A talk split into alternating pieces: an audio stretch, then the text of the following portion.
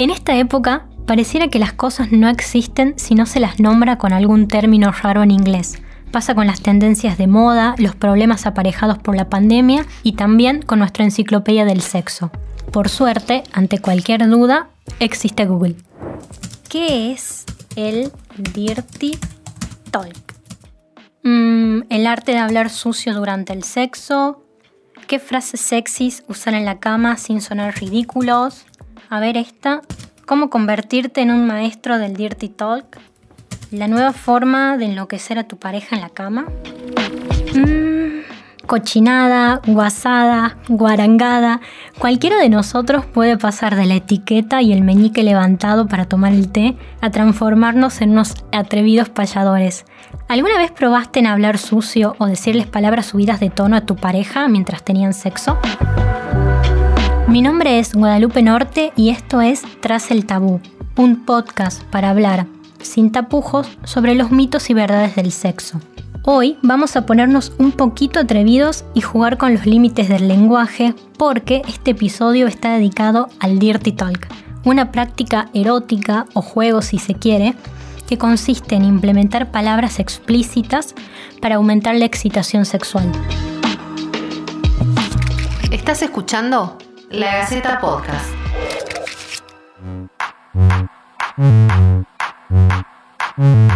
Pero antes de seguir, quería contarles que este podcast está auspiciado por el sex shop Amsterdam Love Store y que podés seguirlos a través de sus redes sociales como Amsterdam Love Store. Seguro que situaciones así las viste en algún video triple X, pero las respuestas realistas no están en el porno ni en sus engaños. Por eso a este concepto hay que traducirlo al criollo, o mejor aún, al tucumano básico. Guido, hola, escúchame, necesito que nos ilustres un poco. Ya sabemos que los tucumanos, al menos en el estereotipo, somos bastante mal hablados en nuestra vida cotidiana. ¿Vos crees que esto se repite en el dormitorio?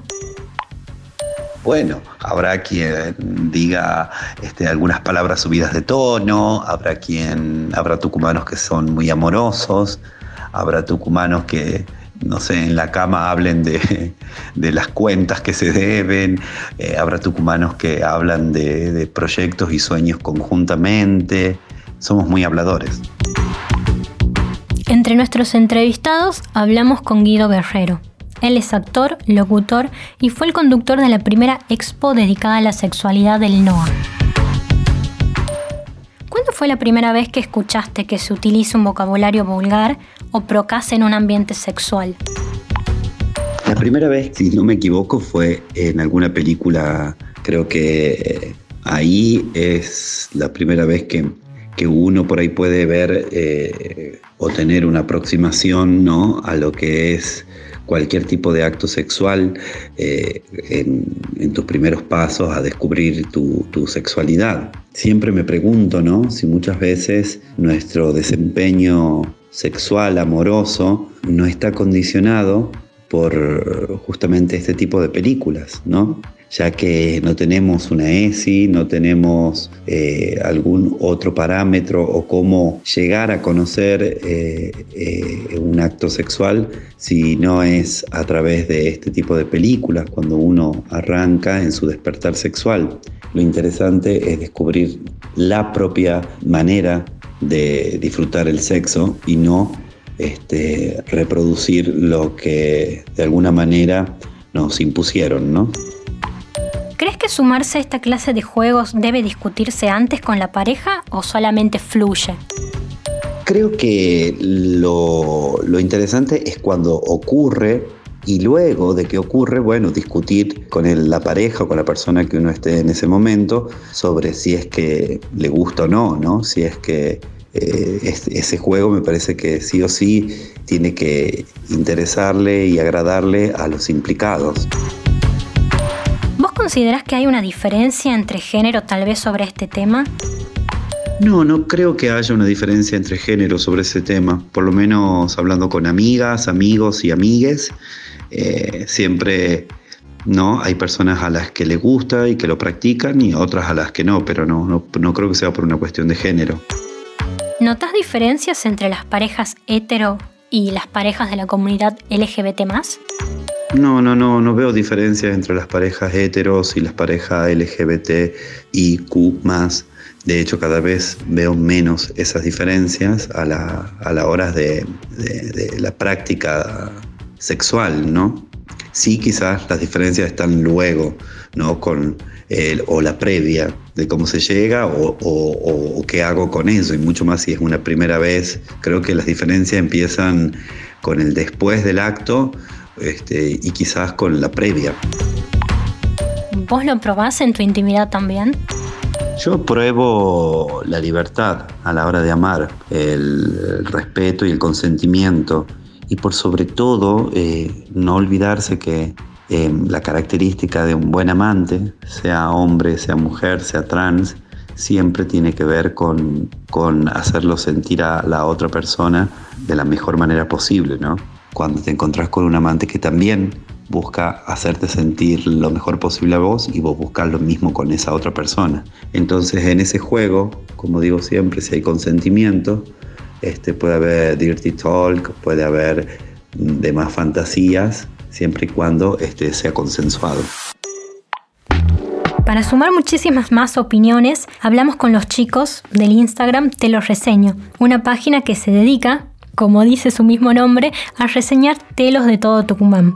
Después de hacer una encuesta en sus redes, estas fueron algunas de las respuestas que tiraron sus seguidores. Hola, somos los chicos de Te reseño y nos pidieron para este podcast que preguntemos a nuestros seguidores y estas fueron las respuestas. Primero preguntamos frases más raras que se hayan dicho o le hayan dicho en un momento hot. El nombre de otra, haceme tuya, oriname encima de mí, qué rica estás, salta como ranita sobre mí, jame jame ja. Me mordieron el brazo, no es frase, pero la actitud es bien extraña. Tengo hambre, mátame si no te sirvo, te amo. Siento que toca la panza. Mami, no sé por qué. Uh, mostrame esa lagartija. Sí, Chucky. Ya es todo, güey. ¿Hay alguna frase icónica o alguna escena que esté dentro de tus fantasías relacionada a esto? Otra cosa que preguntamos fue frase o escena que está dentro de sus fantasías. Y algunas de las respuestas fueron hacerlo con muchos hombres, verla a ella con alguien más. Mi ex me pidió un trío con dos mujeres. Mordémela no sé si es fantasía, pero quiero hacerlo con lo que me gusta y ella ni bola. Arriba de una mesa de un pool. El cuarto de limpieza en un acuario en hora pico, dándole por detrás mientras le lame la almeja a otra, un trío. Me gusta coger y que él y los vecinos se enteren. Ver su cara cuando hago sexo oral y se le blanquean los ojos del disfrute.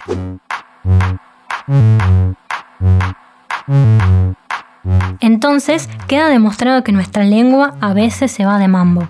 Sin embargo, si nos ponemos a pensar un poco, somos de insultar hasta cuando hay un embotellamiento en el microcentro o si tenemos que hacer largas colas para pagar un servicio. Eso produce que hasta pensemos en asesinatos, pero no nos calienta en el buen sentido. Entonces, ¿por qué algunas palabras siguen siendo nuestras fantasías? ¿Cuál es la diferencia sustancial? María Victoria Puertas es psicóloga y sexóloga, además de hacer terapia y tratar esta cuestión a veces en sus redes sociales profesionales. Para quienes les interese sacarse el pudor y estimular, por qué no, los oídos de un amante, ella nos dio algunos tips prácticos. El Dirty Talk puede servir para medir las preferencias sexuales, algo así como un dar instrucciones o preguntarle al otro lo que le gusta. Sí, coincido con este punto totalmente. Las preferencias sexuales son aquellas actividades que más me gustan, son las que elijo por excelencia son las que prefiero ante un sinfín de posibilidades y son las que voy a buscar obtener en un encuentro sexual. Además las preferencias cambian con el tiempo y sirve para dar instrucciones porque si en este recorrido vital yo descubro qué es lo que me gusta, puedo decirle a la persona que tengo al frente estas instrucciones que vos me comentás. Dar instrucciones forma parte del Liberty Talk. No nos olvidemos que hay personas que no se sienten cómodas con las palabras obscenas o palabras de alto voltaje, pero que este idioma sexual incluye también gemidos, respiraciones fuertes, eh, anunciarle el orgasmo, el famoso ya estoy llegando o continúa ahí. También decirle halagos a la otra persona, decirle qué es lo que me gustaría que me hagas comentarle cuál es mi fantasía, guiarlo hacia que, hacia que eso suceda. y también preguntarle qué me harías, cuáles son tus fantasías. De esta manera, con palabras, comunicándome, puedo encontrarme con un otro a través de un encuentro mucho más íntimo y fogoso. ¿Sirve también para calentar la previa? Sí, yo suelo no utilizar la palabra previa, porque previa en el imaginario alude a toda relación sexual que no incluya penetración ni contacto genital. Y parecería que la previa tiene que ver con el juego preliminar, con lo anterior al sexo. Y en realidad la previa es juego sexual. La previa es juego erótico y por ende la previa es sexo. Es decir, sexo es un concepto que yo lo utilizo de una manera mucho más integral, en donde si nos damos besos, nos acariciamos, nos desnudamos, nos olemos, nos decimos palabras de alto voltaje, nos frotamos, ya estamos teniendo sexo. Y es un encuentro íntimo entre dos seres humanos que intentan encontrarse de una manera placentera y erótica. Entonces decir previa por ahí deja en detrimento otras prácticas sexuales que son tan valiosas como la penetración o el contacto genital. La gran duda es, ¿cómo sabemos qué palabras pueden gustar y cuáles no? Y es muy difícil saber qué es lo que le gusta a la otra persona si no preguntamos o si no observamos. Entonces, lo primero es habilitar el diálogo a la pregunta qué te gusta y qué no. Lo que también podemos observar son comportamientos verbales y no verbales, es decir, todo lo que hace con el cuerpo esa persona, cómo reacciona, por ejemplo, los gemidos, las respiraciones fuertes y también las respuestas verbales famosas como ser seguí así, ahí sí, quédate ahí, continúa o ya llego. Si yo percibo ese comportamiento, me estoy dando cuenta que la otra persona está consintiendo libremente, entusiastamente y con un estímulo específico. Cuando ya estamos en la lona, ¿qué puedes decirnos de tips o consejos para revertir esa situación si nuestra pareja está molesta o, se pone tensa por las palabras que utilizamos? podemos parar y preguntarnos cómo estás, cómo te sentís, eh, disculpa, no me di cuenta, no sabía, cómo puedo proseguir ahora, cómo te puedo acompañar ahora en esta situación. Y la atención es parte del conflicto, la atención es parte de encontrarnos dos seres humanos con distintos cuerpos y distintas maneras de excitarnos, ¿no? Así que creo que lo importante es eso, es poder acompañarnos desde el respeto mutuo, entendiendo que somos distintos y que podemos negociar maneras de relacionarnos donde ambas personas la pasemos muy bien. Cuando estamos ahí todos entregados y calientes en el momento, ¿tenemos que ir con una escala de menor a mayor, por ejemplo, de intensidad? Sí, podríamos ir de mayor a menor intensidad para registrar cómo va reaccionando el otro y de ahí voy aumentando el estímulo, voy aumentando la intensidad de estas palabras de alto voltaje y también entender que no con todas las personas vamos a utilizar las mismas palabras, la misma intensidad y ni siquiera nosotros mismos nos encontramos utilizando las mismas palabras. Por darte un ejemplo, no es lo mismo sextear un lunes a las 10 de la mañana desde el trabajo a sextear un viernes a las 3 de la mañana desde una fiesta. Mm, igual, al menos yo siento que falta algo, como por ejemplo el feminismo. De un tiempo a esta parte, las mujeres tomamos muchísima conciencia de que los piropos callejeros en realidad son otra forma de acoso. Y lo mismo con los comentarios sobre nuestro cuerpo que no pedimos y la violencia simbólica de algunas palabras. Si los vemos con estos lentes de perspectiva de género, la línea entre lo que está bien, por así decirlo, y mal en la intimidad es bastante delgada ¿Qué pasa con el consenso en estos casos? ¿Qué recaudas hay que tener al sumarnos a este juego de decir palabras sucias, fuertes o violentas? Yo creo que ese es el recaudo que tenemos que tener como sociedad. Ser educados para tener relaciones sexuales consensuadas y consentidas. Si el consentimiento sexual falta, estamos hablando de violación, porque no hay relación sexual sin consentimiento. Con respecto al consenso que vos me hablás, Consensuar significa ponernos de acuerdo entre las dos partes implicadas desde una, desde una postura libre, libre de coerción, libre de violencia, con conciencia, con libertad y de manera activa, en donde vos y yo vamos a decidir qué va a suceder en este encuentro sexual. Creo que acá viene a interrumpir este mito del amor romántico que nos enseñó de que si la otra persona no sabe lo que a mí me gusta, no adivina y yo se lo tengo que explicar o decir, ya pierde la magia y pierde el romanticismo. Y yo creo que justamente deberíamos empezar a revalorizar el consenso y la comunicación consensuada como una comunicación sumamente erótica, mágica y eh, sensual, ¿no? Que permite un vínculo mucho más libre y placentero para las partes.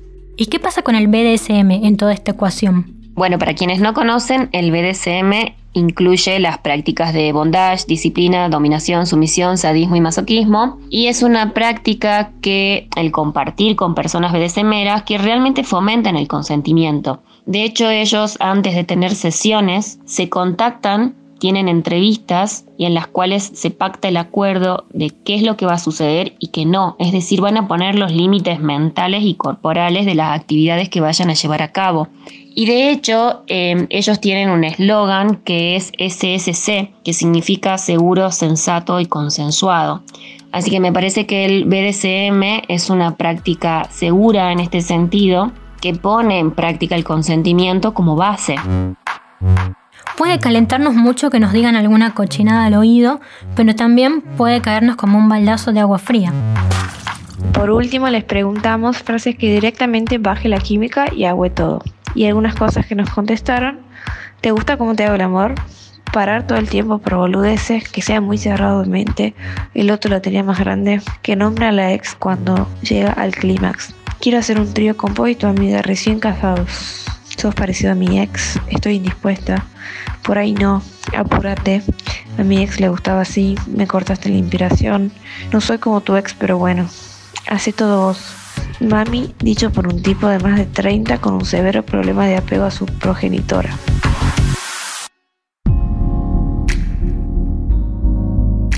Para hacer un resumen, las posibilidades de juego, roles y estrategias para no mantener el sexo convencional son muchísimas y hay cosas que ni siquiera aún nos imaginamos por nuestros propios prejuicios o el miedo. Me parece que el punto adecuado para sentir bienestar en nuestras relaciones e intentar ampliar nuestra sexualidad es la confianza y este consenso que se da al querernos y respetarnos. Ya sabes, no está mal fantasear o soñar con fetiches porque eso, insisto, no nos convierte en malas personas en la vida real, en eso que se escapa a la mente o las fantasías o el deseo de. Esto fue Tras el Tabú, un podcast para hablar sin tapujos sobre los mitos y verdades del sexo. Si tenés dudas, querés dejarnos un comentario o te interesa participar de alguna forma, puedes comunicarte al mail lagacetapodcast.com.ar. La Gaceta Podcast.